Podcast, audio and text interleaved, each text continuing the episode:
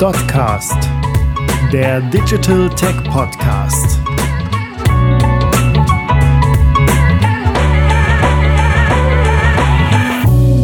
Heute dreht sich alles um Omnichannel. Mail Roth, Marketing Manager bei Akineo und Tino Machts, Teamlead des PIM MDM bei DotSource, sprechen heute darüber, was Omnichannel im Allgemeinen, aber auch für Unternehmen bedeutet und bedeuten kann. Warum ist das für dein Unternehmen relevant? Welche Herausforderungen bringt der Switch dorthin mit sich und was hat das Ganze mit PIM zu tun? Moderiert wird das heutige Webinar von Luisa Voig, Marketing Manager bei DotSource. Die heutige Ausgabe ist ein Mitschnitt des Dotsos Webinars Omnichannel Retail gut gepflegte Produktdaten als Erfolgsfaktor. Auch von mir nochmal ein herzliches Willkommen zu unserem Webinar. Ähm, ich denke, ähm, das ist keine, äh, ja, äh, ja, keine Seltenheit mehr. Ne? Die Omnichannel-Strategie ähm, die durchwächst im Moment alle, ähm, alle Bevölkerungsschichten. Ja. Äh, wir haben hier ein kleines Ausgangsszenario mal äh, dargestellt. Ja. Ähm, denkbar ist jetzt, dass man sich zum Beispiel mal anguckt ja, im, im, Baumarktbereich beziehungsweise im Baumarktsektor. Ähm, ich möchte mir, ich habe mir ein Projekt gesetzt beispielsweise ja, und ich möchte jetzt ähm, meine äh, Hecken in meinem, um mein Haus herum oder in meinem Kleingarten entsprechend schneiden, brauche eine neue Heckenschere. Ne? Und vor vielen Jahren ist es dann so gewesen, dass ich eben in den Laden gegangen bin und habe mir eine Heckenschere vom Händler oder vom, äh, äh, ja, vom Händler meines Vertrauens empfehlen lassen und habe die da gekauft. Tatsächlich äh, ist das heute ein bisschen anders. Ähm, ich denke, den meisten wird es ähnlich gehen, ne, dass man sich vorab schon mal online informiert, ja, dass man äh, vielleicht sogar ein Angebot äh, als Trigger gehabt hat. Ähm, ich denke, viele werden sich auch, ich sag mal, dann schon entsprechende Testberichte angucken, äh, Preise vergleichen, Produkte vergleichen. Ja. Ähm, einfach anhand der, der im Online äh, gebotenen Features. Ja. Also ob das nur mobile ist oder also ob das über das Handy stattfindet oder über das ähm, über den Fest-PC oder das Laptop äh, oder den oder das Tablet, das spielt dabei gar keine Rolle. Ja.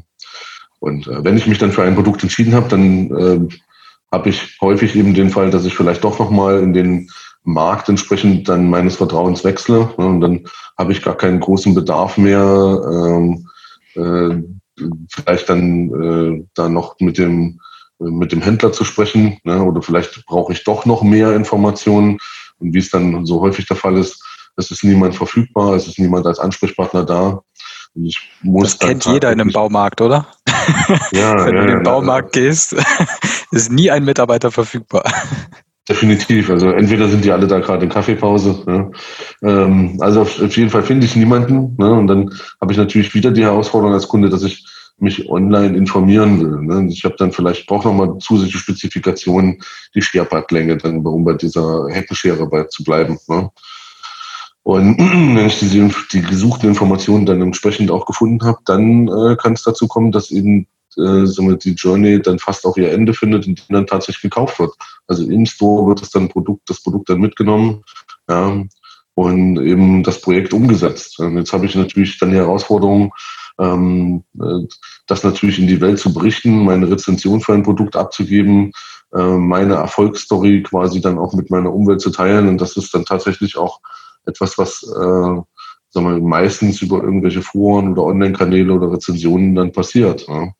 Und im äh, denkbar schlechtesten Fall ne, äh, will ich dann entsprechend äh, wieder mein Produkt zurückgeben und habe dann eben auch wieder, wieder zwei unterschiedliche Wege. Ne. Hier ist es mal dargestellt, dass ich dann das Produkt quasi im Store retourniere, ja, habe aber auch die Möglichkeit, mein Produkt, das ich ähm, ja, ja dann im Store gekauft habe, äh, retournieren kann über äh, ja, den Postweg. Ja, das heißt, ähm, es verschwimmen immer mehr die Grenzen zwischen den einzelnen äh, Kontaktpunkten, die der Kunde mit meinem Produkt oder mit, mein, mit meinem Unternehmen hat.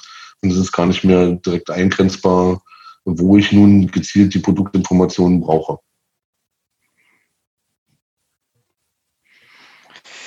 Ja, danke. Ähm, Tino, wir wollten ja so ein bisschen zeigen anhand des Beispiels der Customer Journey, aber ich glaube, ganz ähm, konkret ähm, kennt das auch jeder so, wenn man in den Laden geht. Also ich hatte ähm, letztens, muss ich beichten, ähm, wollten wir uns auch so eine Box zulegen, um Musik zu ähm, hören, zu Hause eine Bluetooth-Box und sind dann in von ein paar Monaten, Jahren, weiß ich nicht mehr genau, in Saturn gegangen, haben uns das dann angeguckt, ein bisschen getestet, man konnte sich draufschalten, also die Vorzüge des Ladens genutzt und mhm. äh, schändlicherweise ähm, was heißt schändlicherweise, das ist ja meine Rechte als Verbraucher dann online geguckt, ob das, ob das gut bewertet ist und dabei festgestellt, dass es eben weiß ich nicht mehr, 50, 60 Euro günstiger irgendwo anders gibt.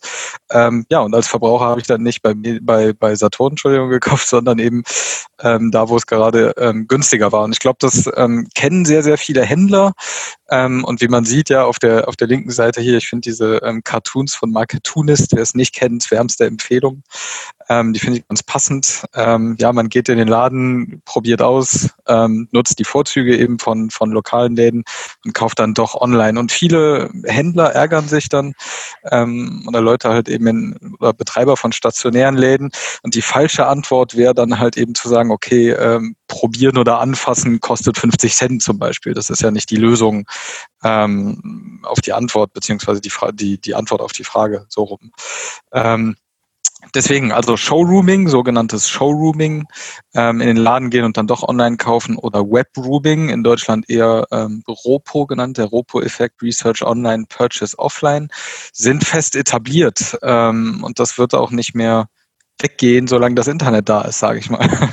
Also nee. es dürfte ähm, bleiben. Das heißt, die Anforderungen, Omnichannel umzusetzen und nach den Bedürfnissen der ähm, Verbraucher die eigenen Kanäle ähm, aufzubauen und zu orchestrieren, ist natürlich da. Ich habe noch eine Umfrage gefunden, die zwar ein bisschen älter ist, ähm, die, ich, die, ich, aber auch ganz interessant fand.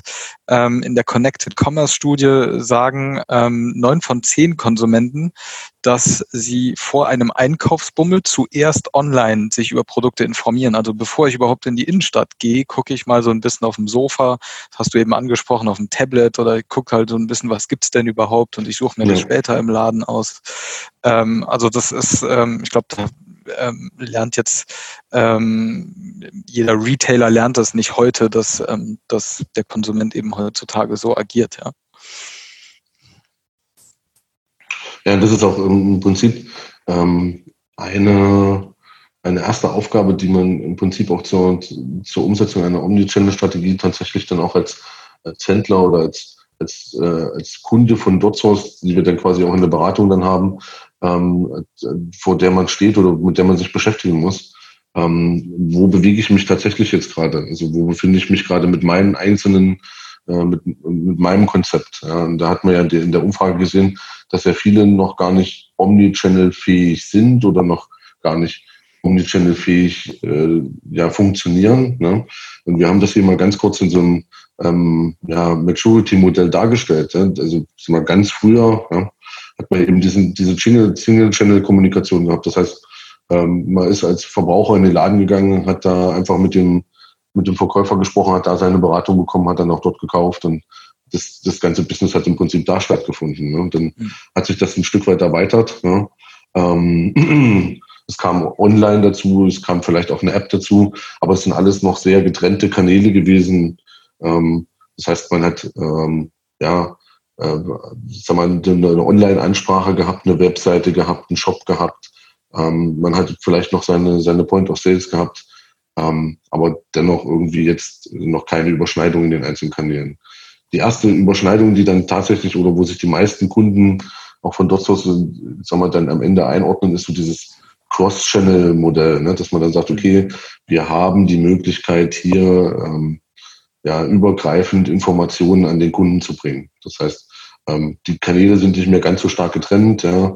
Ich äh, fahre vielleicht eine ähm, Content-Commerce-Strategie. Ne.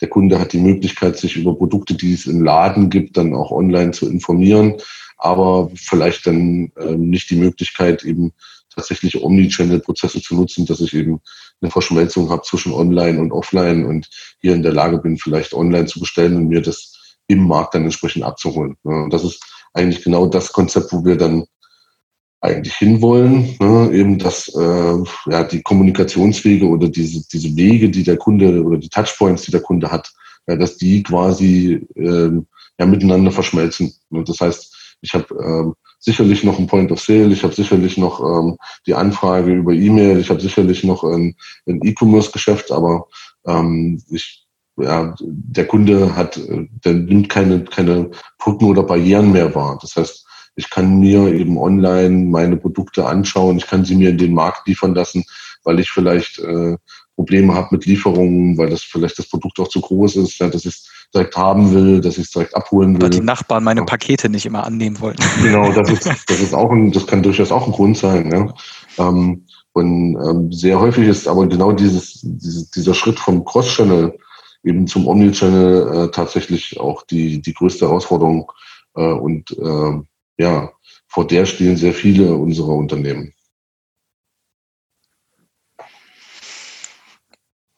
Genau, also eine Nuance, die ähm, ich an der Stelle, ähm, beziehungsweise wir als Akeneo an der Stelle auch gerne mit einbringen, ist, dass ähm, Omnichannel, man kann das halt schnell verwechseln, ähm, im Sinne von, ja, Omnichannel gleich Omnipräsenz. Aber beim Omnichannel geht's ähm, ja auch gar nicht darum, alles gleich zu bespielen, also dass alle meine Produkte, alle meine Produktinformationen, die Daten und, und ähm, überhaupt mein, meine ganze Logistik gleich aufgestellt ist, um alles zu bedienen, sondern dass das eben, ich habe eben bewusst orchestriert ähm, gesagt, dass eben bewusst die Touchpoints, also die Kontaktpunkte vom Kunden mit dem Unternehmen so eingesetzt werden, ähm, dass sie ähm, ja, da, wo sie am meisten Mehrwert bringen, und da haben wir auch gleich ähm, die, die Beispiele ein bisschen später, dass man da eben bewusst die Stärken jedes Touchpoints einsetzen kann. Wir haben ähm, in Frankreich, oder das Panel war in, in Frankreich, trotzdem glauben wir, dass die Ergebnisse sich in Deutschland oder im deutschsprachigen Raum auch relativ gut übertragen lassen, haben wir eine Umfrage durchgeführt. Ähm, bei, ich glaube, das waren circa ähm, 1000 Befragte, bei Käufen, die jetzt keine Impulskäufe sind und haben eben geschaut, worauf legen ähm, Verbraucher beziehungsweise die Befragten am meisten Wert. Und zum Beispiel haben 80 Prozent gesagt bei dieser Umfrage mit Accenture, ähm, dass ähm, die einen Kauf schon mal abgebrochen haben oder einen ganzen Warenkorb gelöscht haben, ähm, weil die Produktinformation nicht ähm, stimmig waren, irgendwie waren fehlerhaft, man hatte nicht so wirklich Vertrauen in das, was da gerade ähm, angegeben war und hat dann eben den Kauf abgebrochen. Und acht von zehn ist schon ähm, eine relativ hohe Zahl. 40 Prozent haben auch gesagt, dass sie ein Produkt schon mal zurückgeschickt haben, ähm, aufgrund fehlender oder ungenauer Produktinformationen. Ich glaube, ähm, wenn wir jetzt Fashion Retailer hier im Webinar haben, lachen die wahrscheinlich bei 40 Prozent. Ich ähm, sagen, die Auswahlbestellungen, ne, das ist ja so ein riesiges Problem in Fashion. Ne? Genau, wir kennen das ähm, vielleicht auch vom Privaten. Ähm, man bestellt sich dann lieber drei Paar Schuhe und schickt zwei zurück, äh, weil man dann doch nicht so sicher, wie die ausfallen. Ja, also 40 Prozent haben in dieser Umfrage gesagt, dass sie schon mein Produkt zurückgeschickt haben. Wie gesagt, in manchen Branchen wird es auch ähm, weit darüber hinausgehen. Und ein Drittel ähm, der Käufer hat, hat gesagt, oder befragt in dem ähm, Rahmen hat gesagt, dass sie für eine herausragende Product Experience auch tatsächlich mehr bezahlen würden. Also die, das ist den ähm, Verbrauchern tatsächlich auch was wert. Und interessant fand ich in den Ergebnissen auch, dass immerhin drei Viertel gesagt haben, ähm, dass manchmal oder oft oder ab und zu oder oft ähm, sich Informationen auf unterschiedlichen Kanälen bei einem Angeboten widersprechen. Und das ist dann problematisch, ähm, weil darunter ja letzten Endes meine Marke ja auch leidet, ähm, wenn, wenn ich der Marke nicht vertrauen kann in dem, was egal auf welchem Kanal geboten wird. Ja, ähm, ja klingt erstmal relativ einfach, aber die Umsetzung ist dann eine andere Geschichte, Tino, oder? Ja, das ist definitiv. Ähm, also ein gewisses Komplexitätsniveau, ja, das man äh, eben auch steuern will. Und das ist wahrscheinlich auch der Grund, warum viele Unternehmen ähm, gerne Omni-Channel-Prozesse beziehungsweise äh, ich sag mal, das Kaufverhalten des Kunden in, in Richtung Omnichannel eben adaptieren wollen, aber sich vor dem eigentlichen Umsetzen dann ein Stück weit auch scheuen. Ne? Also man hat äh, unterschiedliche Herausforderungsfelder. Zum einen eben äh, ist es wichtig, dass man das richtige Shopsystem äh, dann entsprechend auch einsetzt. Ja, es nützt äh, nichts, wenn mein Shopsystem eben nicht omnichannel prozessfähig ist. Ja? Äh, wenn ich keine Retouren abbilden kann beispielsweise, ist das ein, ein größeres Problem. Ja? Mhm. Ähm, ich brauche natürlich, ähm, sag mal, am, am Anfang für für alles, und das haben wir jetzt ja, glaube ich, auch schon, ich sag mal, an der einen oder anderen Stelle ganz gut herausgebildet, ähm, oder ausgearbeitet äh, die notwendige, notwendige Produktdatenqualität. Ja. Das ist durchaus ähm, ein, ein größeres Problem. Also das ist jetzt, ich sage mal, keine Seltenheit, dass ähm, uns in unseren Beratungsprojekten eben genau, ich sag mal, die Produktdatenqualität an einer schnellen Einführung äh, oder an einer schnellen Anpassung für Omnichannel ähm, Prozesse dann eben hindert. Ja. Und dann mhm. muss man eben sich erstmal mit First Things First beschäftigen. Ja. Das heißt, die Produktdatenqualität entsprechend sicherstellen. Dazu gehört aus meiner Sicht eben ähm, ich sag mal, auch die Einführung eines PIM-Systems, ja, eben ähm, mit einhergehen natürlich mit den entsprechenden Prozessen. Ja, das ist eins äh, funktioniert nicht ohne das andere. Dieses das System an sich ähm, ist äh, nur ein Enabler. Ja. Wenn ich mich intern nicht anders aufstelle, wenn ich mich äh, wenn ich meine Prozesse nicht anpasse, dann habe ich mit der Technologie am Ende nichts erreicht. Ähm, wenn ich dieses Thema dann quasi auch global in meinem Unternehmen angehe, ja, dann werde ich äh, äh, ganz schnell mit, dem, äh, mit diesem Thema Change Management auch konfrontiert. Das heißt, ich muss meine Mitarbeiter von der ersten Minute an versuchen mitzunehmen bei dieser Vielzahl von Anpassungen im Unternehmen. Ja. Und ich habe natürlich am Ende äh, oder vielleicht sogar ganz am Anfang eben die Herausforderung, die Betrachtung meines ERP-Systems. Ja, nicht nur das richtige Shop-System ist entscheidend, sondern ich habe eben auch die Notwendigkeit, ähm, meine ERP-Prozesse ein Stück weit auf diese Omnichannel-Prozesse anzupassen. Das heißt, wenn ich heute ein Händler bin, ähm, der ähm, sagen wir, mit, seinen, äh, mit seinem ERP hauptsächlich seine, sein Kassensystem beispielsweise bespielt, ja, und vielleicht noch einen, Preis ins E-Commerce-System gibt, das wird am Ende nicht reichen. Ich muss also hier versuchen, ähm, mein ERP-System schon frühzeitig auf diese Funktionalitäten hin zu, überprüfen. Ja. Ähm, kann ich vielleicht unterschiedliche Preise pflegen für unterschiedliche äh, äh, für unterschiedliche Märkte beispielsweise, kann ich auf unterschiedliche Retourstufen reagieren und so weiter. Auch das sind alles, ich sag mal, Anforderungen, die dann quasi ins ERP zurückfließen müssen und die man vorher definitiv geprüft haben muss. Und die Komplexität, ja, jedes einzelne Thema ist sicherlich noch irgendwie in sich bewältigbar, aber die Komplexität hängt dann in den Abhängigkeiten, mhm. ja, dass man sehr frühzeitig dann eben berücksichtigen muss, dass man eben eine PIM-Einführung nicht ohne seine Mitarbeiter eben durchführen soll, dass eine PIM-Einführung beispielsweise mit Prozessen zusammenhängt, dass die Prozesse natürlich auch zurückspielen in das E-Commerce-System. Und ganz am Ende möchte ich natürlich auch irgendwo mein, mein Marketing berücksichtigen, ja. Und ich sag mal, die, dieses Netz, was wir hier mal exemplarisch dargestellt haben, das natürlich in, noch durch viele andere Punkte ergänzt werden kann, aber das wird erstmal die groben Punkte gewesen. Ähm, stellt mich natürlich vor die Herausforderung, äh, wo fange ich an? Also das ist die große Frage. Ne? Und das ist auch, ich sag mal, die, die häufigste Ausgangssituation, äh, die wir in den Unternehmen dann auch vorfinden. Ja, jetzt haben wir schon ein, zwei Mal über PIM gesprochen und ich denke, jetzt ist es vielleicht auch mal notwendig, dass man vielleicht den Begriff nochmal oder die Systemklasse nochmal ein bisschen besser einordnet. Äh, wir haben hier äh, eine recht äh, gute Darstellung, denke ich, äh, was PIM letztendlich ist. Wenn man sich das, den inneren Kreis betrachtet, dann ist PIM oder die Systemklasse beschäftigt sich eigentlich mit einer, mit einem relativ kurzen Prozess. Ja. Eben zum einen ganz am Anfang eben Daten aus unterschiedlichen Datensilos beziehungsweise aus unterschiedlichen Datenquellen zu sammeln. Das können Lieferanten sein, das können äh, MAM-Systeme sein, das kann, äh, das können beispielsweise auch äh, bestehende Produktinformationen aus so einem Shop sein, ja, vielleicht habe ich vor vielen Jahren schon ähm, diesen E-Commerce-Sprung gemacht, bin dann quasi schon mal im Multi-Channel gelandet, vielleicht auch im Cross-Channel gelandet und habe jetzt meine Produktinformationen schon im Shop und ERP ja, und äh, pflege aber noch an unterschiedlichen Stellen. Ja, und dafür ist eben dann, dann genau PIM da, diese Daten an einer zentralen Stelle eben auch entsprechend zu sammeln. Ja.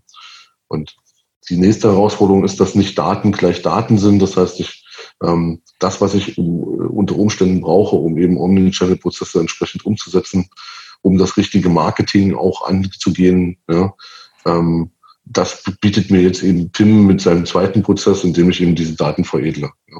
Das heißt, nicht äh, diese ERP-getriebenen Daten oder vielleicht auch noch ein Shop, der vielleicht noch ein Bild oder ein Video hält, das reicht am Ende nicht aus. Ich brauche noch Übersetzungen beispielsweise, ich brauche vielleicht noch Kontext, abhängige Fotografien oder Ausspielung von irgendwelchen Assets. Ja. Ähm, ich brauche vielleicht doch noch mehr Attribute. Ich brauche vielleicht die Fähigkeit, darüber nachzudenken, eben unterschiedliche Beschreibungen beispielsweise für unterschiedliche Ausgabekanäle zu haben. Und äh, ich sag mal, ganz klar natürlich auch die Einordnung von Produkten in entsprechende Klassifikationsschemen. Gerade im B2B ist das ein entscheidendes Thema, dass äh, beide äh, Geschäftspartner auch dieselbe Sprache sprechen. Ja. Wenn ich mir dann aus diesen ja, ich sag mal, initialen äh, ERP-Daten eben meine marketinggerechten Daten äh, entsprechend aufbereitet habe, wir nennen das Daten veredeln, dann äh, kommt der letzte Schritt im, im PIM-Umfeld dann eben zum Tragen, ähm, dass ich jetzt eben mit einer PIM-Software ähm, recht schnittstellenstarkes äh, Softwarekonstrukte habe und eben äh, unterschiedlichste Ausgabekanäle bespielen kann. Ja. Ähm, da ist nicht ohne Grund jetzt Print dabei, ne, auch wenn es jetzt um Omnichannel-Strategie geht, äh, ist, Print, ist Print nicht zu vernachlässigen. Ist nach wie vor ein wichtiger Part, eben den äh, Printkanal entsprechend sauber zu bespielen. Das geht darum, äh, Webkanäle wie den eigenen Shop vielleicht zu bespielen. Es geht darum, Marktplätze äh, richtig äh, zu bespielen und eben ähm, die Produktdaten für saubere Marketing-Automation-Prozesse zur Verfügung zu stellen ne? Und damit eben dann ähm, ja also eine gleichförmig hochqualitative Produktdatenqualität in alle Kanäle ausleiten zu können. Du hast auch recht, wenn ich das sagen darf, ähm, Tino, beim Thema Print. Ja, man denkt oft bei Omnichannel und Digitalisierungsstrategien ähm, seit Jahren halt immer an das Thema digital. Aber wie jetzt bei Akeneo zum Beispiel, wir haben durchaus auch sehr, sehr viele Kunden, ähm, auch im B2B-Bereich, aber auch im B2C-Bereich für manche Touchpoints, für die halt das Thema Print noch sehr, sehr vordergründig ist. Ähm, und da musst du halt auch eine gewisse Datenqualität, ähm, gerade bei Print, weil wenn es einmal gedruckt ist, ist gedruckt. also ja. gerade bei Print spielt das halt eine sehr, sehr wichtige Rolle. Also kann ich nur bestätigen, ja. Katalogerstellung, ja, mhm. Datenblätter vielleicht für den Vertriebsmitarbeiter. Ja. Genau. Äh, früher ein, ein, riesiges Problem, heute mit äh, modernen PIM-Prozessen, ja, mit einer angebundenen äh, InDesign-Schnittstelle, ja, vielleicht mit, äh, mit dem InDesign-Server, der die Daten vielleicht auch im Hintergrund automatisiert, immer wieder aktualisiert und in meine Dokumente mir zur Verfügung stellt. Das ähm, ist, ich sag mal, die Zeit, die ich brauche, um diese Produkte auf den aktuellen Stand zu bringen, ähm, im Vergleich zu dem, was ich vielleicht vorher hatte, äh, marginal. Ja. Also wir reden hier nicht mehr von Wochen, wir reden hier nicht von Tagen, wir reden hier unter Umständen von Stunden, sogar von Minuten, je nachdem, mhm. wie aktuell man eben die Daten auch in beispielsweise Datenblättern haben will. Ja, das ist halt dann definitiv eine Verbesserung zu dem, was ich bisher hatte. Ähm, und das ist auch wichtig, denn der Kunde erwartet heute einfach auch, ähm, dass er mit gleichbleibend hochqualitativen Produktdaten über alle Kanäle bespielt wird. Ja. Du hast das ja vorhin mit deinen Zahlen sehr schön dargestellt. Ja. Ähm, das kann ich mir nicht erlauben, dass man, dass äh, der Kunde, der einmal in mein, meinem Shop war, einen Warenkorb gefüllt hat, dass er den abbricht aufgrund eben dieser äh, negativ, negativ auswirkenden Produktdaten. Ja. Und meistens merken das Unternehmen auch nicht schnell, weil es halt auch schwierig zu merken ist. Ich glaube, das kennt jeder.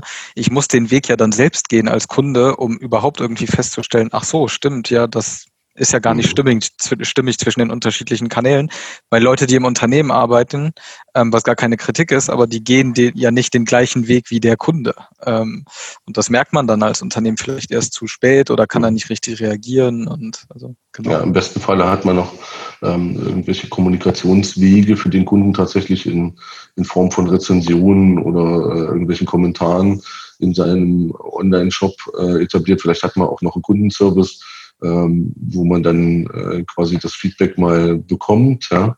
Aber es ist ja, es ist sehr schwierig merkbar.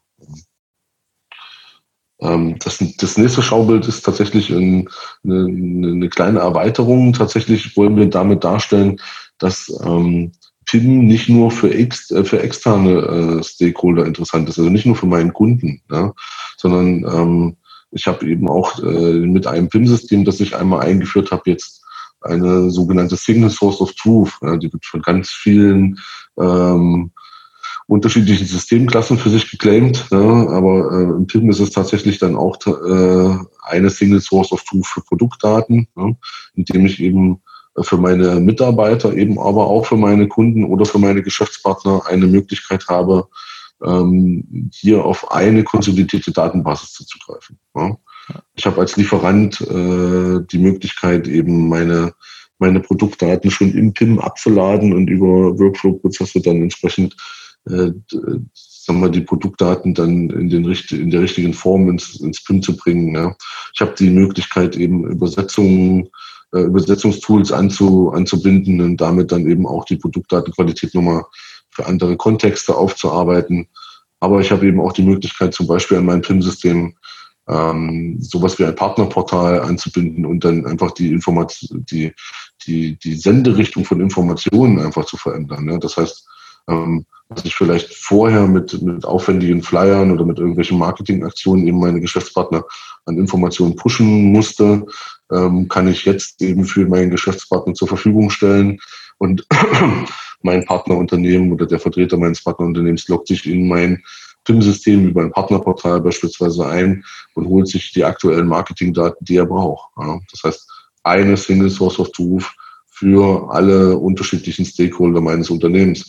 Und damit hätte ich schon sag mal, einen, zweiten wesentlichen Vorteil oder Business-Vorteil äh, hier erzielt, neben der Ausleitung eben in andere Kanäle.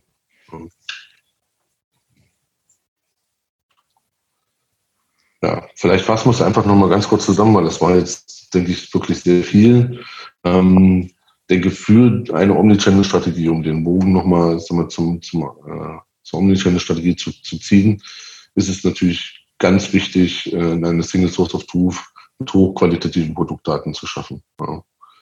Ähm, das heißt, wenn ich mit diesen Produktdaten Kanäle bespiele, dann muss ich sicher sein, dass sie in der richtigen Form, in, der, in einem gewissen Freigabestatus tatsächlich auch in die Kanäle gelangen. Ja. Gegebenenfalls muss ich Transformationen durchführen, muss ich äh, kontextsensitive Informationen aufbereiten. Das heißt, ich muss vielleicht für unterschiedliche Länder unterschiedliche Garantiebedingungen für Produkte entsprechend ausleiten. Ich muss Einheiten ändern. Ich muss nicht nur, äh, äh, was natürlich noch hinzukäme, wäre eine Übersetzung beispielsweise, aber das wäre der einfachste Fall. Ja, ähm, es gibt ganz unterschiedliche Szenarien, die man einfach bedenken muss und wo dann PIN äh, definitiv Unterstützung leistet. Ja, und das, denke ich, letzte ne, ist dann die Verfügbarkeit von diesen Produktdaten auf allen Kanälen. Das heißt, ich kann eben bestimmen, welche Produkte oder welche Informationen tatsächlich dann in welche Kanäle ausgeleitet werden, mit welchen Attributen, in welcher Frequenz und in welchem Status. Ja, Tino, du hast ähm, ja schon erwähnt, dass es auch viel um Qualität geht. Ähm, ich würde ganz gern einen, einen ganz kleinen Schritt, was heißt zurück, ähm, einen ganz kleinen, ähm, bevor wir auf die Beispiele kommen, ähm, etwas detaillierter ähm, das Thema Produktdaten betrachten, weil wir das ähm, oft sehr allgemein lesen, Produktinformationen, Produktdaten. Ja. Was kann das alles sein? Wir haben das in verschiedene Level ähm, runtergebrochen. Also wenn wir uns darauf einigen können, dass ähm, quasi Produktinformationen in der Customer Experience erst in dieser Phase, wo ich mich für dieses Produkt interessiere, in der ähm, Product Experience. Um da eben herausragend zu sein, müssen sie einerseits korrekt sein. Klar, weil fehlerhaft, haben wir schon gesagt, ist äh, ja schade aus Kunden. Der unverzeihlicher Fehler. Ne? Der, erste, der erste Grund, warum abgebrochen wird. Ne? Genau, ähm, die müssen vollständig sein. Also wenn ich jetzt eine Couch kaufe, meinetwegen, kann ich äh, mir die Couch noch und nöcher angucken, wenn da nicht drin steht, wie breit die ist. Wird mhm. wahrscheinlich überall drin stehen, aber wenn es tatsächlich nicht drin steht, dann werde ich die wahrscheinlich nicht kaufen, weil ich halt nicht weiß, ob die in meine Wohnung passt oder ob sie so reinpasst, wie ich mir das vorstelle. Also das muss auch ähm, ja vom Informationsgehalt her vollständig sein, vertrauenswürdig. Wir haben schon mehrmals über Vertrauen gesprochen. Und ähm, wichtig, wir haben schon gesagt, Omnichannel ist nicht Omnipräsenz. Die Kontextualisierung, wenn ich jetzt auf dem Handy bin, habe ich einen anderen Kontext, ähm, möchte an andere Daten kommen, weil ich mich in einer anderen Situation befinde, womöglich als wenn ich im Laden bin, als wenn ich sonst wo bin. Also je nach Touchpoint eben auch kontextualisiert. Ähm, in einem PIM wird es so aussehen, ähm, dass ich in einem guten PIM in der Regel sehr schnell erkennen kann, wo muss ich noch was ähm, anpassen oder anreichern oder bearbeiten, so dass mein Qualitätsstandard entsprechend umgesetzt ist. Wir haben jetzt hier einfach nur ein Beispiel rausgesucht ähm, bei uns, wo ich sehen kann, eben bei, ähm, Entschuldigung, auf der linken Seite Mobile, dann Print, dann E-Commerce und dann pro Land jeweils die Dimension dazu genommen und kann halt jeweils auch steuern, naja, wie vollständig sind die Informationen da, wo muss ich vielleicht noch nacharbeiten. Ähm, so ein gutes PIM ermöglicht halt so eine komplette Übersicht. So, und zu den drei Leveln, die ich eben ähm, erwähnt habe. Wir hatten das Beispiel von der Heckenschere ähm, genommen, mhm. ganz am Anfang in der Customer Journey. Und ich habe jetzt auch ähm, eine Heckenschere rausgesucht bei verschiedenen Baumärkten. Ähm, Marken lasse ich außen vor, vielleicht erkennt es der eine oder andere.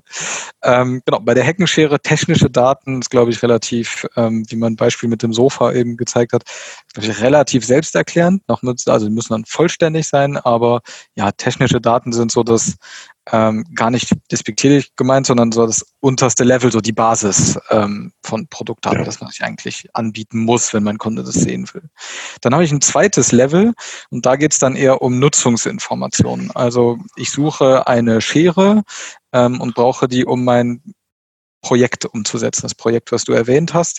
Ähm, und da orientiere ich mich vielleicht, wenn ich jetzt eher vom, als Kunde vom Projekt her denke, ähm, haben wir jetzt den Mai, vielleicht gut, wäre ich ein bisschen spät dran, aber dann möchte ich meinen Garten ähm, fit machen, weil ich diesen Sommer vermutlich nicht verreisen kann, möchte ich im Garten äh, meine ja, Zeit oder verbringen. Den Balkon. Oder den Balkon, genau, je nachdem, wie viele Pflanzen man drauf hat. Ähm, ich brauche jetzt keine Heckenschere für meinen Balkon, aber Du ist auch definitiv zu spät für deine Projekte. genau, aber auf jeden Fall orientiere ich mich erstmal nach der Nutzung. Ich möchte meinen Garten frisch machen, wie auf der oder den Garten bepflanzen. Ähm, und nach diesen Nutzungsinformationen orientiere ich mich als Verbraucher und das muss ich auch bei den Produkten pflegen. Wofür ist dieses Produkt geeignet? Oder bei ähm, Sportausrüstung meinetwegen ähm, Pflegeinformationen zu gewissen Textilien. Ähm, also das sind, das sind halt Elemente, die ich an diesem Level mitgeben muss. Und dann sozusagen die Königsdisziplin ähm, in einer übergeordneten Strategie, wenn wir wirklich über Experience sprechen, ist sozusagen eine Emotionalisierung. Ich habe mal ein Beispiel rausgesucht, was ich ganz toll finde, auch von Baumarkt X, ähm, wo man reingehen kann. Und ich habe mir jetzt ein Kinderzimmer rausgesucht und ich bin, ähm, weiß nicht, wer das bei dir ist, Tino, ich bin ein Star Wars-Fan. Kein Star Wars-Nerd, aber schon ein bisschen Star Wars-Fan. Ja, Star Wars geht auch, Star Trek wäre besser gewesen. Okay. Auf jeden Fall bin ich jetzt hier in das Zimmer gegangen und das wollte ich haben. Ich bin über 30, habe keine Haare mehr, aber dieses Kinderzimmer wollte auch ich haben. ähm, weil halt eben hier ähm, eine gewisse eine gewisse Story erzählt wird. Ja, ähm, es geht so ein bestimmtes Universum, wo mein Produkt mit eingebunden wird. Ähm, mhm. und da kann ich auch direkt relativ geschickt gemacht, in diesen Bildern, wo das dargestellt ist, kann ich dann noch reinklicken und mir direkt die Produkte angucken, um die es eigentlich geht, also die ja ähm, dargestellt sind. Manche nennen das so Shoppable Commerce, Content Commerce und so weiter und so fort. Mhm. Aber die Idee ist, glaube ich, relativ klar, dass ich in so eine Story habe und das relativ emotional rüberbringen kann. Auf der rechten Seite sieht man jetzt vielleicht nicht ganz so gut. Ähm, ist aber ein Beispiel von einem Kunden von uns, ein Best Practice Projekt ähm, aus unserer Region, SLV, ähm, einer der Marktführer ähm, von Beleuchtungslösungen.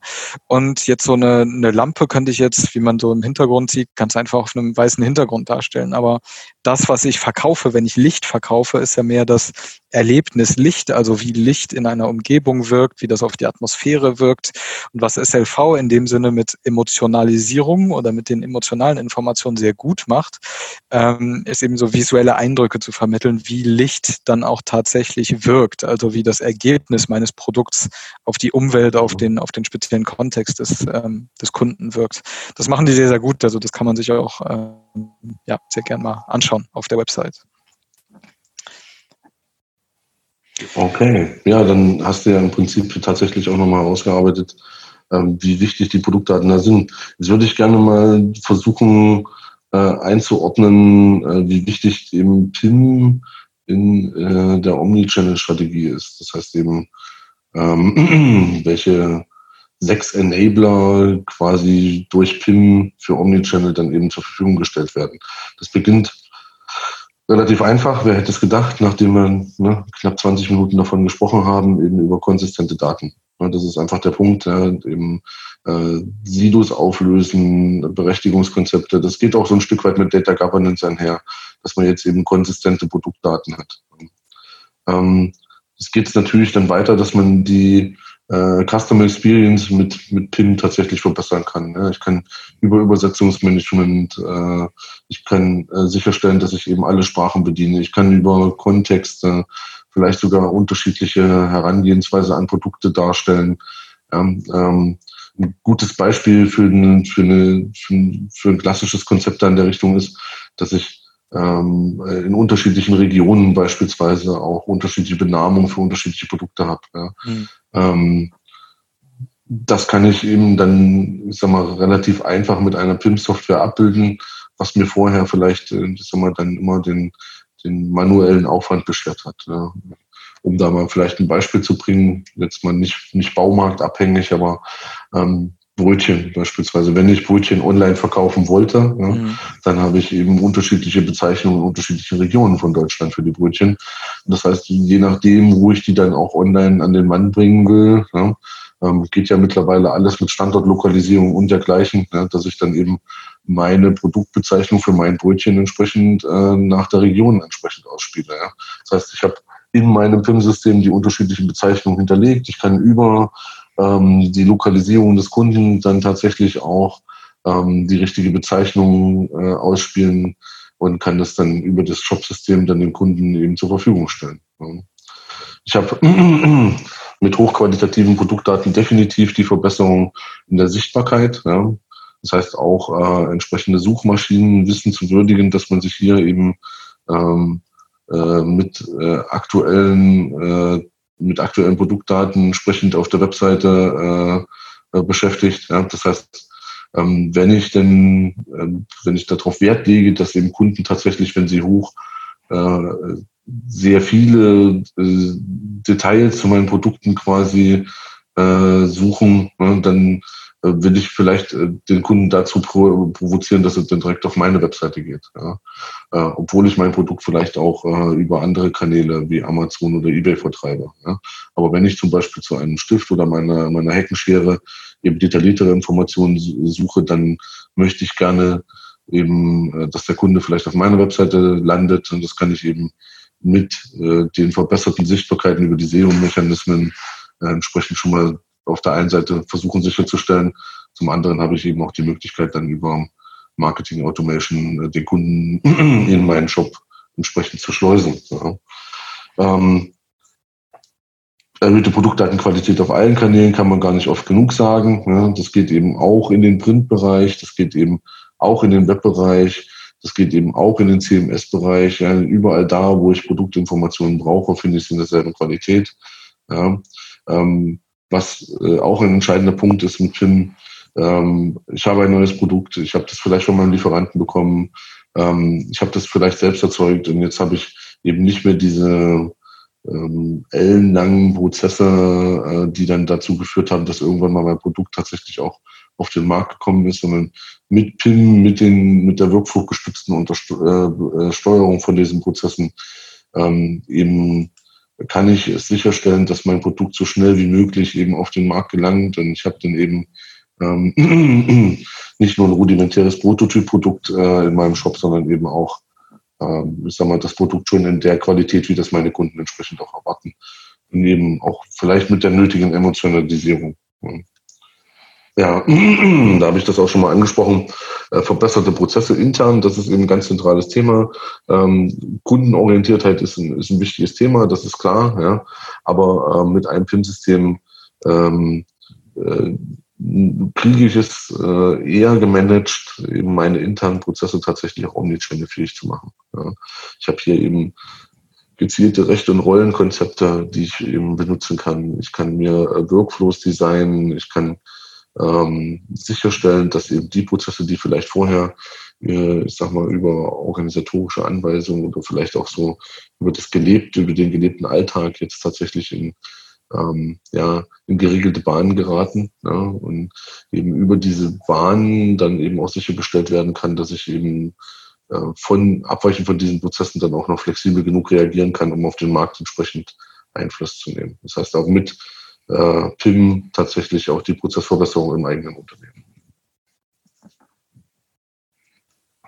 Ja, mit, also mit Hinblick auf die Zeit, äh, die Zahlen kann man sich ähm, wahrscheinlich dann noch später angucken, wenn, ähm, wenn wir die Folien rumschicken. Also gehe ich gar nicht näher drauf ein. Wir wollten ähm, aber noch ein bisschen über ein Beispiel sprechen, beziehungsweise zwei ja. Beispiele. Also ich habe eins mitgebracht, was ich mir rausgesucht habe, weil ich das ähm, immer sehr spannend finde.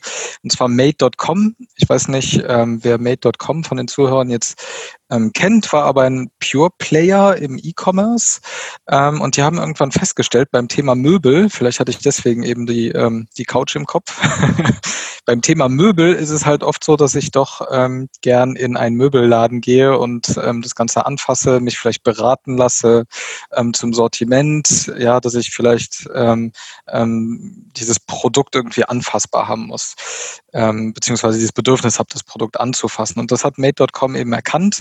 Und die haben als Pure Player dann auch Showrooms eröffnet, mittlerweile in, wenn ich mich recht erinnern kann, Paris, Amsterdam, ich meine New York, auf jeden Fall in unterschiedlichen Städten auf der Welt. Ähm, und sind dann in dem Sinne die auf dieses Omnichannel-Konzept eingegangen, dass sie eben ähm, nicht nur das Digitale ähm, genommen haben, sondern eben auch den Touchpoint erstellt und angereichert haben, also ähm, ähm, lokale Läden beziehungsweise ähm, Ladenlokale so rum, ähm, dass sie halt eben die Customer Experience aufwerten konnten.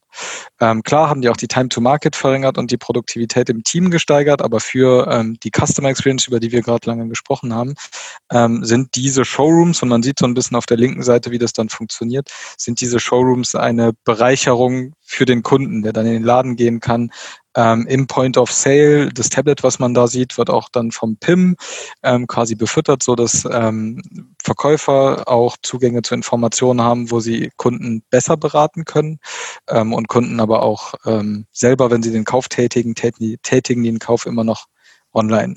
Das ist ein Beispiel, was ich eigentlich ganz schön finde. Ähm, das wollte ich einmal mitbringen. Ja, das ist natürlich, ich sag mal, schon noch eine Ausbaustufe höher ne, mit, dem, mit dem Showrooming. Ähm, ich kann da nur, ich sag mal, ein, äh, ein Projekt mitbringen aus der tatsächlichen Nutzungserfahrung heraus. Das ist äh, eben ein Baumarkt, äh, der heute, ich sag mal, mit der Einführung von Akeneo eben äh, Omnichannel, Omnichannel fähig geworden ist. Ne? Also äh, vielleicht kennt der ein oder andere den, äh, den Sonderpreisbaumarkt. Ja? Ähm, ist im Prinzip so ein ja, ähm, lokaler Nahversorger für alle möglichen Heimwerkerartikel, Renovierer und Bastelartikel, ähm, mit dem Fokus eben, ich sag mal, tatsächlich auch ein bisschen preislich günstiger zu sein als so der, der, der große Baumarkt. Ja. Ähm, ist tatsächlich kein kleiner Player mehr, hat 275 Standorte ne, und ähm, hat es eben, äh, hat eben die Herausforderung, äh, Webshop, CMS-Marktplätze, und eben auch äh, die Filialen entsprechend zu bespielen. Und da gibt es eben auch unterschiedliche äh, Filialkonzepte. Ja? Das heißt, ähm, das kann eben auch nochmal ein unterschiedliches Sortiment tatsächlich dazukommen. Ja? Und als wir ähm, äh, auf Sonderpreisbaumarkt damals getroffen sind, standen, stand man eben genau von dieser Herausforderung, ähm, Cross-Channel beziehungsweise Multi-Channel zu Omni-Channel zu machen. Ähm, und ähm, die äh, die Entscheidung, dann ein PIM einzuführen, das hat man relativ schnell dann äh, verstanden, ähm, weil eben äh, die Produktdaten beziehungsweise auch die Prozesse bei Sonderpreisbaumarkt über die Jahre gewachsen waren. Ja, das heißt, ähm, Produktdatenqualität waren, war ein Thema, äh, Workflow und Time to Market und ähm, auch die Fähigkeit, ich sag mal, alle Channels dann, ich sag mal, mit relativ wenig Aufwand zu bespielen oder mit, ja, mit einem äh, sinnvollen Aufwand zu spielen, war eben äh, teilweise eingeschränkt und wir mussten eben überlegen, wie wir dieses Konzept da auflösen. Ähm, es hat mir ja versprochen, dass wir auch Fails und, ähm, und Learnings quasi aus den Projekten jetzt mitbringen. Das habe ich tatsächlich auch mal versucht zusammenzufassen. Man mag es mir vielleicht entschuldigen, dass das tatsächlich auch aus Fails tatsächlich auch ein bisschen Learnings geworden sind. Ähm, die Fehlseite ist relativ, äh, ist relativ übersichtlich. Ja. Äh, ich würde einfach sagen, äh, eine wichtige Erkenntnis in diesem Projekt war, dass Daten nicht gleich Daten sind. Ne? Also ähm, tatsächlich äh, haben wir festgestellt, dass eben Daten in äh, Excel-Tabellen oder Daten auch in einem E-Commerce-System nicht zwangsläufig heißt, dass man ähm, diese Daten dann auch für Omnichannel-Prozesse verwenden kann. Mhm. Also wir haben hier eben die Herausforderung gehabt, Produktdatenqualität äh, in der Grundstufe erstmal herzustellen. Das heißt, äh, äh, Attribute zu bilden, Attrib saubere Attribute, Produktklassen zu bilden und die dann eben entsprechend auch in die einzelnen Kanäle oder im PIM dann entsprechend erstmal zu verankern. Also auch die ganze Strukturarbeit. Genau, damit man erstmal überhaupt eine grundlegende äh, Voraussetzung hat, um äh, da Produktdaten in die Kanäle ausleiten zu können. Ja. Das geht dann ja mit dem Datenmodell, dass man eben von Anfang an zukunftssicher bauen musste. Ne? Es nützt eben nichts, ähm, ja. äh, da, ich sag mal, grundlegend erstmal mit irgendwelchen MVPs zu arbeiten, sondern das Datenmodell muss von Anfang an passen. Ja, und die Datenqualität, die geht dann quasi einher damit. Ein weiteres ganz wesentliches äh, Fail, was wir sagen wir, tatsächlich auch hatten, ist, ähm, wir haben äh, ja hier, ich sag mal, recht weites, Weitspektrum-Projekt gehabt. Das heißt, mit E-Commerce zusammen, mit Strategieberatung zusammen, parallel dann eben auch eine ERP-Anpassung. Das was, also diese Komplexität, die wir am Eingang dargestellt hat, hatte eben auch mit unterschiedlichen Parteien zu tun. Ja. Und eine Weile lang ähm, sind diese Parteien äh, sind sich schon bewusst gewesen, dass sie irgendwo voneinander abhängig sind. Es sind auch ein paar äh, Projektpläne gesynkt worden und das, was man so alles so in solchen Projekten macht. Aber ein gemeinsames Entscheidungsgremium hatte man zunächst erstmal nicht und das ähm, hat dann dazu geführt, dass eben ähm, der, so, äh, der so gut geplante Sync dann eben an, an vielen Stellen auseinandergelaufen ist. Und wir haben das dann eben mit einem solchen gemeinsamen Entscheidungsgremium relativ schnell eingefangen bekommen. Und das war auch, denke ich, ein ganz wesentlicher Aspekt. Ja. Mhm. Ähm, regelmäßige Absprache, direkte Kommunikation. Also es muss ein, ein, ein Kommunikationsmedium geben, das eben zur direkten Kommunikation möglich ist äh, oder da zur Verfügung steht. Es nützt nichts, wenn man Sachen groß in Protokollen aufarbeitet. Das ist ein sehr umfangreiches Projekt gewesen. Das heißt, äh, hier sind hier ist es notwendig, eben auch Entscheidungen tatsächlich äh, oder, oder Rückfragen auch direkt stellen zu können, ne? auch für die Mitarbeiter von Sonderpreisbaumarkt. Ja? Ähm, ist die Kommunikation ein ganz entscheidender Punkt gewesen, denn man kann sich ja vorstellen, dass wenn man so ein Unternehmen der Länge nach aufschneidet, eben bei den ERP-Prozessen bis hin zum Shop, ja, ähm, dass bei den Mitarbeitern eine gewisse Unsicherheit auch entsteht. Wie sieht das in Zukunft aus? Wie wird das im PIM aussehen? Ähm, wie wird das, wie werden die Prozesse dann funktionieren? Ja? Wie werden die Daten von einem Ende zum anderen kommen? Und da muss man eben auch als Beratungsunternehmen, will man ja auch dann äh, seinen Beratungsauftrag da Folge leisten und dann eben auch für diese Fragen zur Verfügung stehen. Und äh, ich kann da nur, also auch die Teams-Kommunikation beispielsweise empfehlen. Ja. Ähm, ein ganz wichtiges äh, Fail beziehungsweise Learning war eben, dass nicht jedes System omnichannel-fähig ist. Ja, wir haben das eben tatsächlich äh, auch lernen müssen, ne, dass eben ähm, ein ERP entsprechend angepasst werden muss, ja, dass eben mhm. äh, auch äh, vermeintlich äh, omnichannel-fähige Shopsysteme entsprechend angepasst werden müssen. Ja. Und das Letzte, was ich jetzt hier mal aus dem Fehlbereich tatsächlich mitgenommen habe, ist äh, keine Omnipräsenz, sondern gezielte Aktionen fördern. Das heißt, hier muss man sich sehr genau überlegen, wo man seinen Fokus im Projekt legt. Ja, und diesen Fokus sollte man auch von Anfang an beibehalten. Das heißt, ähm, nicht versuchen, alle äh, Baustellen im Omnichannel-Bereich mit einmal zu erschlagen. Es gibt ganz viele unterschiedliche ähm, Prozesse, die es zu unterstützen gibt. Es gibt Ziele, die man erreichen möchte. Ja. Aber man sollte sich tatsächlich erstmal eine Handvoll äh, äh, Ziele tatsächlich auch setzen, am besten Quick Wins, ja, damit man das, das Projekt auch entsprechend im Unternehmen äh, als positiven Ansatz eben tatsächlich auch äh, propagieren kann. Und von diesen ersten äh, Schritten aus kann man sich dann schnell weiterentwickeln. Ja, wenn ich da ergänzen darf, Tino, ich ähm, kenne das auch aus der Praxis aus verschiedenen Projekten. Ähm, dass eben tatsächlich erstmal so ein Business Case geschaffen werden muss. Und wenn ich als ähm, zum Beispiel als Abteilungsleiter erstmal ein Business Case brauche, um, um etwas größer ähm, zu denken danach und dann da auch die Erlaubnis sozusagen dafür zu kriegen, ähm, genau, dann eignen sich halt so gezielte, fokussierte Aktionen äh, mit klaren Ergebnissen, wo ich dann sagen kann, super, war äh, hat funktioniert, ähm, ist halt viel besser, als zu versuchen, an unterschiedlichsten Stellen gleichzeitig zu agieren. Und ich kenne das auch aus ganz, ganz vielen Projekten, ja. Ja. Ähm, Learnings sind, ähm, und das, das muss man tatsächlich dann auch mal bei Projekten dieser Größe, wir werden das gleich noch mit einer Roadmap sehen, ähm, muss man äh, das Thema Change Management extrem früh angehen. Ja, also den Mitarbeiter mitnehmen, äh, einzelne Stakeholder im Projekt tatsächlich adressieren und dann eben auch klar machen, um was es geht, ja, äh, was das Ziel ist, äh, an dem man gemeinsam arbeitet, ja, äh, Störer identifizieren, ne, äh, Störer tatsächlich dann auch vielleicht mit ins Projekt integrieren. Ja, ähm, mhm. Da jeder, jeder Stakeholder hat in, im Prinzip auch eine andere Meinung zu dem Projekt und das muss man eben von sehr früh abfangen. Ja. Bei Prozessen so flexibel wie möglich reagieren, das nützt eben nichts, wenn man sagt, wir haben das seit 15 Jahren so gemacht, ja, ähm, und das äh, funktioniert eben so und ich möchte das jetzt so in einer Software abbilden. Ähm, tatsächlich ist nicht immer alles das, was man über 15 Jahre entwickelt hat, äh, Gold und man sollte dann tatsächlich auch bei einer Systemeinführung auch entsprechend flexibel reagieren, ähm, um äh, dann vielleicht auch mal einen Prozess zu kürzen oder äh, vielleicht ein Stück weit anders laufen zu lassen. Vielleicht ist es auch notwendig, dass man Mitarbeiter äh, mal, an, der einen Stelle verstärkt, die man an einer anderen Stelle eingespart hat. Ja. Ähm, geht ganz unterschiedliche Mechanismen da. Ähm, ganz wesentlicher Aspekt ist auch bei uns gewesen im Projekt die Wahl der richtigen Partner. Ja. Ähm, jeder, jeder hat so seinen Projektbeitrag ja, und ähm, diese äh, Projektpartner müssen auch bereit sein, ähm, ihren Beitrag zu leisten und müssen den auch entsprechend umsetzen können. Es nützt nicht, wenn man da äh, Parteien hat, die dann entsprechend da nicht leisten, beziehungsweise ähm, äh, sag mal, vielleicht von Anfang an irgendwelche Verzögerungen oder sowas auftreten. Das äh, ist, äh, ich sag mal, in so einem Projekt relativ schrittlich. Ja. Ähm, das, was du eben auch schon gesagt hast, kleine Schritte, Schritte statt Big Bang, ne?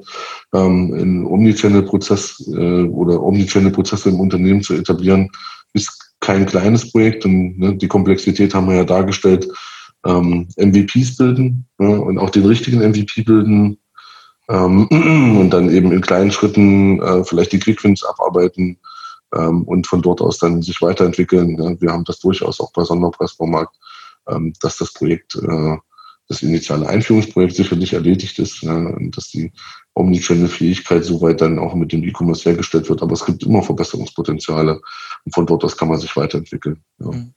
Und damit man eben den richtigen MVP äh, eben äh, sich schneidet, tatsächlich ist die Lenkung am Nutzen wie intern, extern. Also das ist entscheidend. Also was haben meine Kunden, was habe ich im Unternehmen äh, von diesem MVP, lohnt sich das für mich, das entsprechend einzuführen?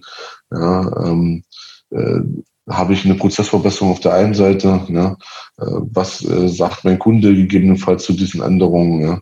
Das sind immer die Aspekte, die wir auch im Projekt äh, sehr intensiv betrachtet haben und haben, sagen wir, durchaus auch das ein oder andere Feature oder die ein oder andere Anpassung entsprechend verworfen, weil wir gesagt haben, okay, wir konzentrieren uns hier lieber erstmal auf diese Scheibe vom Elefanten und bringen die erstmal durch die Tür und lassen eine andere Scheibe dafür weg. Also das ist ein Priorisierungsthema, ganz, ganz entscheidend. Ähm, jetzt habe ich noch, ähm, sag mal, wir haben ein bisschen wenig Zeit, aber ich habe das hier vielleicht auch nochmal in die Unterlage gebracht. Ähm, so eine Omnichannel Roadmap quasi für uns dargestellt. Ähm, das auch tatsächlich am Best Case orientiert, also auch ähm, so, wie wir dann im Zweifelsfalle vorgehen würden. Das kann sicherlich nochmal von Kunde zu Kunde und äh, je nach Anforderungen sich in der Länge und auch in den Anzahl der Streams auch unterscheiden. Und man muss ganz klar sehen, ne? ähm, es wird aus unserer Sicht immer irgendwie einen PIM-Bereich geben, der die Produktdaten sicherstellt. Es gibt immer irgendwo einen E-Commerce- oder Marktplatzbereich und es gibt immer einen Prozessberatung und Change Management Bereich, weil das eben Omnichannel umfasst. Ja. Das ist, lässt sich eins nicht ohne das andere durchführen. Und äh, wie wir ja auch schon erkannt haben, sind eben auch Trittsysteme betroffen, ja, eben wie mein ERP beispielsweise oder ähm, ich brauche für Omnichannel-Prozesse eben ganz klar auch äh, ein, ein gut funktionierendes CRM, um Marketing-Automation-Prozesse oder sowas umzusetzen. Ja. Das heißt, ähm, nicht hier, ist, also hier ist natürlich, ich sag mal, so ein, so ein so ein grundlegender Ansatz mal dargestellt. Und man sieht auch, dass es, ich sag mal, vom Zeitraum her recht überschaubar ist. Aber das ist natürlich auch, ähm, sag mal, unter bestimmten Rahmenbedingungen eben auch entstanden und äh, muss eben kundenspezifisch da nochmal angepasst werden. Aber man sieht, ähm, dass man da jetzt kein Drei-Jahres- oder Vier-Jahres-Projekt aufmacht, sondern dass man mit einem straffen Zeitplan, mit ähm, mehreren unterschiedlichen Stakeholdern, die sich aufeinander synken, eben äh, eine Omnichannel-Fähigkeit schon in einem absehbaren Zeitraum herstellen kann. Also es ist äh, nicht so viel Hexenwerk, wie ursprünglich angenommen oder wie, wie da draußen vielleicht gedacht wird. Ja, jetzt habe ich da ganz viel geredet. Ich äh, hoffe, es sind äh, parallel auch ein paar Fragen eingegangen. Ähm, ja, Maja, noch ja. Kommentare? Ähm, ich würde das ich mal würd sagen. An, an Luisa übergeben, wenn genau. es Fragen gibt. Äh, freue ich mich auch auf Fragen. Entweder für Tino oder für mich. genau, also erstmal herzlichen Dank an euch beide. Ihr habt das sehr schön gemacht. War ein sehr lockerer Vortrag, hat mir sehr gut gefallen. Äh, ich hoffe, unseren Zuschauern entsprechend auch. Das hoffe ich auch. Ähm, es gab tatsächlich eine Frage und zwar ging es äh, da um die Produktqualität, äh, um die Produktdatenqualität und wann genau Produktdaten eigentlich als vertrauenswürdig gelten. Also Tino, kannst du dazu vielleicht noch irgendwie was sagen, ab wann sind Produktdaten so gut angereichert und aufbereitet, dass man sie wirklich für alles prima benutzen kann? Ne, ne, die Frage muss man, glaube ich, zweiteilen. Ne? Also Produktdatenqualität ähm, stellt man äh, über mehrere Stufen her. Das fängt in dem PIM-System eben schon bei dem Punkt an, dass ich eben für bestimmte Attributfelder nur bestimmte Eingaben zulasse. Und damit habe ich dann im Prinzip schon mal ein erstes Quality Gate hergestellt. Ähm, was für meine Kunden vertrauenswürdige Produktdaten sind, entscheidet ja tatsächlich dann entweder äh, jeder Kunde für sich, ja, äh, oder eben ich, der die Produktdaten freigibt. Ja. Und äh, deswegen ist es eben auch so entscheidend, dass ich eben in meinem PIM-System nicht nur die Anreicherungsprozesse entsprechend unterstütze, sondern eben auch äh, eine gezielte Freigabe, ein Review dieser Produktdaten habe, ne, damit eben damit ich diese Qualität auch sicherstellen kann. Denn wenn erstmal ein Kunde äh, aufgrund seiner Bestellung und auf Grundlage Vergleich, ne, Bestellung und Produktdaten, was er da bekommen hat, ja, erstmal das Vertrauen verloren hat äh, in das, was er da im Online-Shop gesehen hat, äh, dann ist das schwer wieder zu korrigieren. Ja. Das heißt, wenn ich mir mal eine Couch bestellt habe mit zwei Metern, äh, die im Internet mit zwei Metern gestanden hat, und dann in meinem Wohnzimmer aber drei Meter in, äh, in, im Raum nimmt, äh, da werde ich nie wieder in diesen Shop gehen, der da bestellen. Ja? Das heißt, äh, was für jeden Einzelnen vertrauenswürdig ist, würde ich erstmal in, in, in der Hinsicht unterscheiden, dass es äh, eben von Kunde zu Kunde individuell ist. Ja. Wenn ich da ähm, ergänzen darf, ich habe ähm, in der vorherigen Station sehr, sehr viel mit UXern zusammengearbeitet. Und das kann mhm. ich nur empfehlen, weil der UXer denkt immer vom Kunden her. Und ähm, was ich damals gelernt habe, ist Marketingmenschen, ich sag mal, ich darf das sagen, weil ich Marketingmensch bin. Mhm. Marketingmenschen schließen sich dann gern ein und überlegen sich was, mal ein schönes Konzept und denken dann, dass der Kunde das geil findet, wenn ich das sagen darf.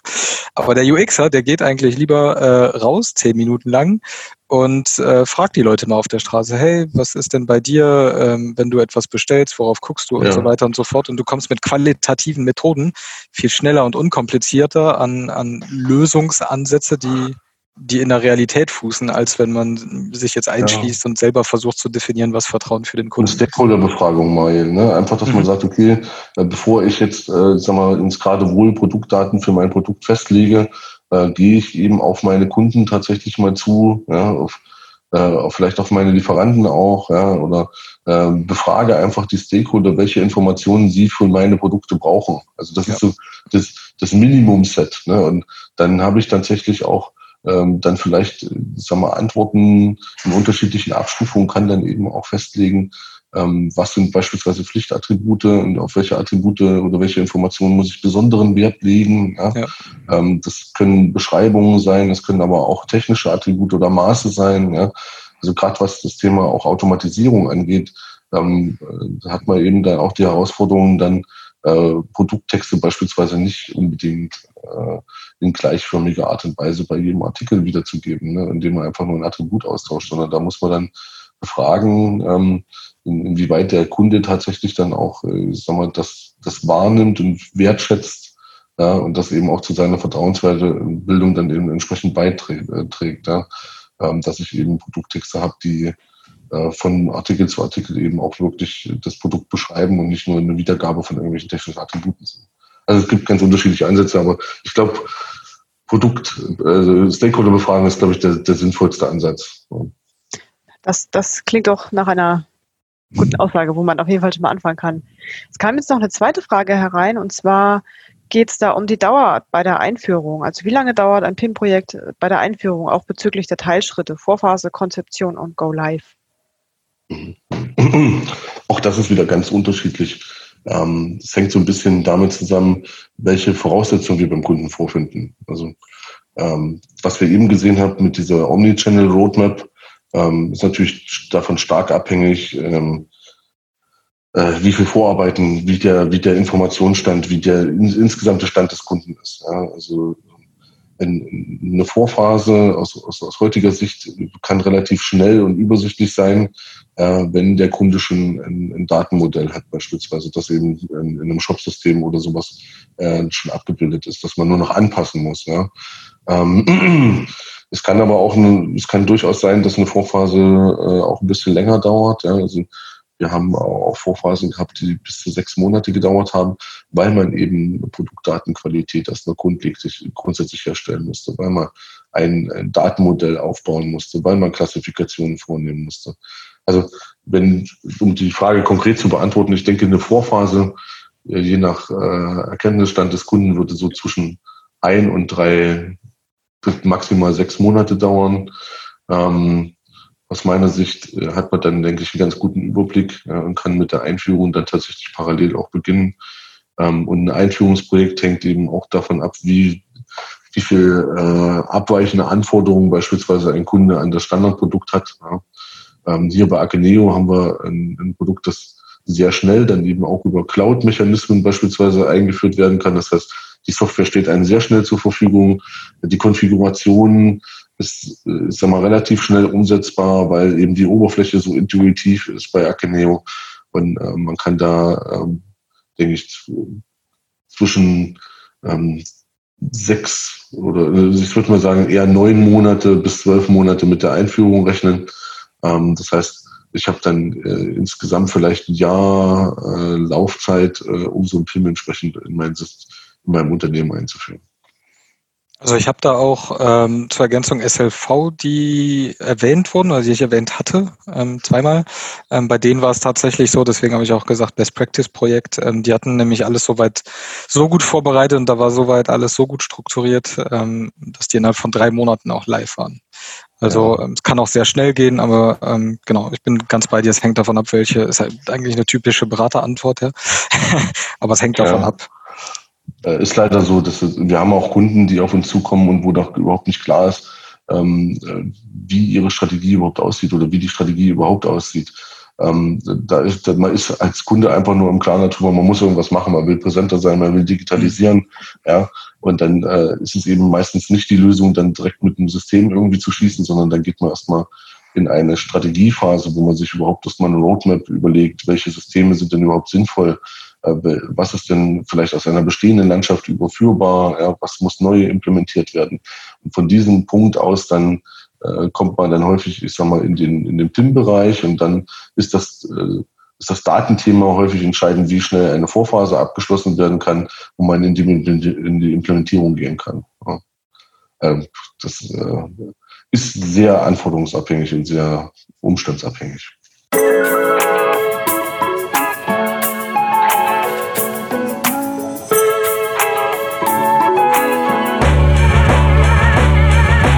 Der Dotcast ist eine Produktion der Digitalagentur DotSource. Wenn euch die Folge gefallen hat, lasst ein Like da, folgt uns und schaut das nächste Mal auch wieder rein. Auf unserer Website www.dotsource.de findet ihr weitere Webinare mit spannenden Inhalten, die ihr kostenlos, live oder on demand anschauen könnt. Ciao!